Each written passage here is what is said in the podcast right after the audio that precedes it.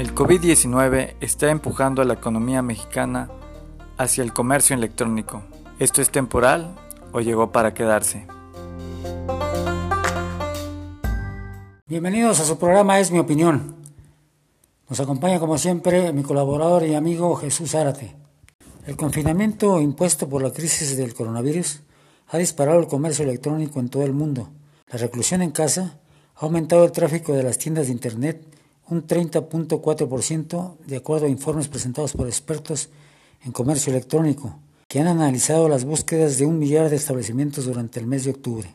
Así es, don Raúl. La realidad de las cosas es que cada vez recurrimos más a las herramientas tecnológicas, desde las actividades más sencillas hasta las actividades más complejas de la vida cotidiana. Tenemos que estar eh, recurriendo a aplicaciones en el celular para realizar cosas que antes hacíamos normalmente como hacer pagos en el banco, pagar la luz, pedir comida. Lo que vemos hoy en día es que migrar a las herramientas tecnológicas para los comercios significa la supervivencia. Y en nuestro personaje a seguir de la semana tenemos al licenciado Adelfo Regino Montes, Es licenciado en Derecho por la Universidad Autónoma Benito Juárez de Oaxaca. Fue secretario de Asuntos Indígenas de Oaxaca y secretario técnico del Consejo Consultivo de los Pueblos Indígenas y Afromexicanos de Oaxaca del 2010 al 2016. Ha sido asesor de la Comisión de Pueblos y Barrios Originarios y Comunidades Indígenas Residentes de la Asamblea Constituyente de la Ciudad de México del 2016 al 2017. Es integrante de la Junta de Gobierno del Centro de Estudios Ayuc, Universidad Indígena Intercultural Ayuc, del Consejo Directivo del Colegio Superior para la Educación Integral e Intercultural de Oaxaca, de la Academia Mexicana de Derechos Humanos y de la Red Mundial de los Pueblos Indígenas sobre el Cambio Climático y Desarrollo Sostenible.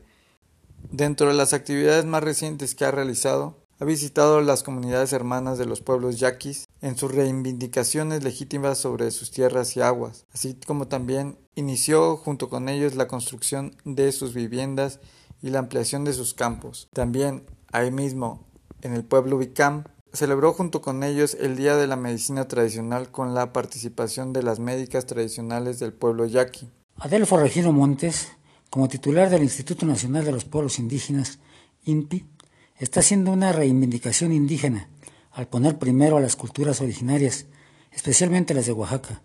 Adelfo Regino conoce la importancia de sus conocimientos ancestrales que destacan, entre otras materias, en medicina alternativa y natural. Tal como se dice en Oaxaca, si Juárez no hubiera muerto, saltaría de contento al escuchar los discursos de Adelfo Regino, donde los indígenas divisan la posibilidad real de vivir mejor. Por su trabajo en el INPI, Adelfo Regino ya se le menciona como candidato de Morena a la gobernatura de Oaxaca.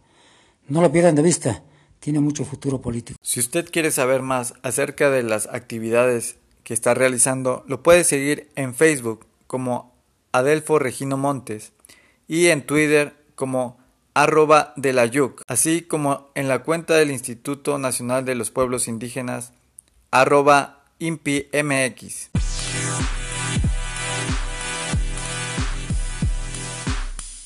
Las rápidas de Es mi opinión. La diputada Aleida Serrano estuvo presente en la inauguración de la conferencia magistral Mecanismos para erradicar la violencia de género y la violencia feminicida. Dentro de la jornada de actividades, análisis y retos de los mecanismos del Estado mexicano contra la violencia de género y la violencia feminicida, que organiza la Defensoría de los Derechos Humanos. Número dos, la diputada Yaritanos Cruz, haciendo equipo con Iberdrolemex, hizo entrega de materiales de protección para el COVID-19 en el barrio de La Soledad, Santa María y Santo Domingo Petapa y Matías Romero, cubrebocas, respiradores KN95 y pantallas faciales. Número 3. El municipio de Cuilapan de Guerrero lleva a cabo la campaña de vacunación para niñas y niños en coordinación con la unidad médica familiar número 1 del IMSS. Número 4. El presidente municipal de Cimatlán de Álvarez, Javier Barroso Sánchez, inició otra obra más de infraestructura educativa que beneficiará a la comunidad estudiantil de la EST 202 de la Agencia de Valdeflores. Número 5. El ingeniero Jorge Sánchez Cruz, titular de la Unidad Delegacional de Puerto Escondido del Instituto Estatal de Educación Pública IEPO, entregó libros de texto gratuitos de nivel primaria de las zonas 073 y 157 de Santa María Huatulco y Agencia de Santa Cruz Huatulco, respectivamente, los cuales beneficiarán a más de 5.400 alumnos.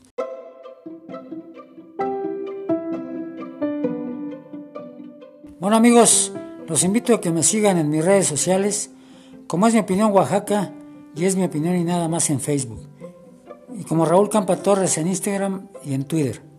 Nos escuchamos el próximo lunes con más información.